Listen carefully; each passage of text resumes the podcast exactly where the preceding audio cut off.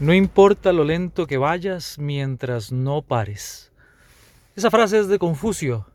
Hola, ¿qué tal? Les saludo Omar Mora desde la zona del Coyol, acá en Costa Rica. El mejoramiento continuo tiene mucho que ver con esa frase. ¿No cree usted? No importa lo lento que vayas mientras no pares. Es por antonomasia. Algunos dirían por default, predeterminadamente la esencia del mejoramiento continuo.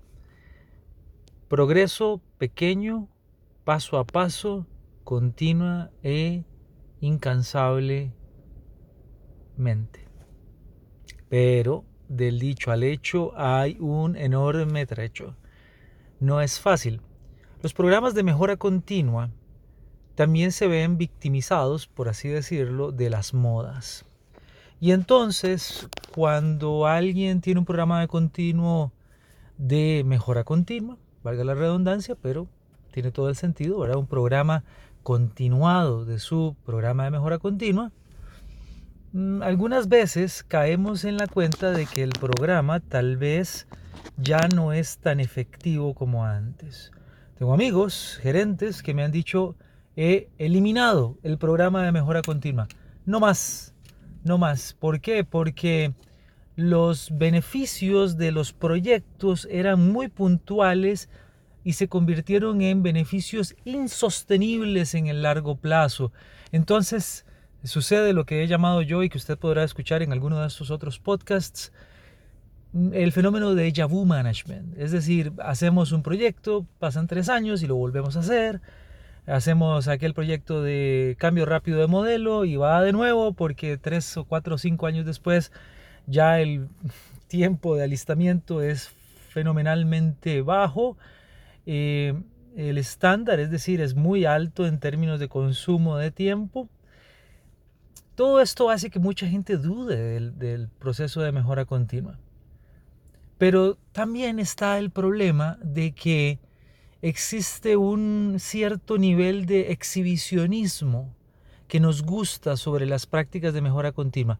Le, comento, suena mucho más interesante estar en un proyecto tipo home run, eh, usando esta analogía con el béisbol, y que creo que Larry Rubrick, un colega de, de, Indiana, perdón, en Estados Unidos, nos decía hace mucho tiempo, ¿verdad? Que eh, proyectos home run son estos en donde, parafraseo a Larry, le pegas un batazo a la bola, la saca usted del estadio, todo el mundo aplaude, wow, wow, buenísimo. Pero, pero, a las actividades que son un hit, tal vez robarte una base, cosas que algunas veces no pareciera que nos están haciendo avanzar, pero que finalmente terminan haciéndonos ganar el juego, no tienen tanto protagonismo, tanto dramatismo como el home run. Y por eso entonces muchos eh, gerentes, ingenieros, ingenieras eh, prefieren eh, ingresar a un proyecto que parece ser muy rimbombante que trabajar en actividades cotidianas de mejora, sobre todo son prácticas chiquitas. Ahora viene otro problema, que es que el home run es muy evidente. Cuando sucede, pum, la pegó, la sacó y todo el mundo aplaudió. Pero la mejora continua pequeña pasa por una luz grisácea de anonimato.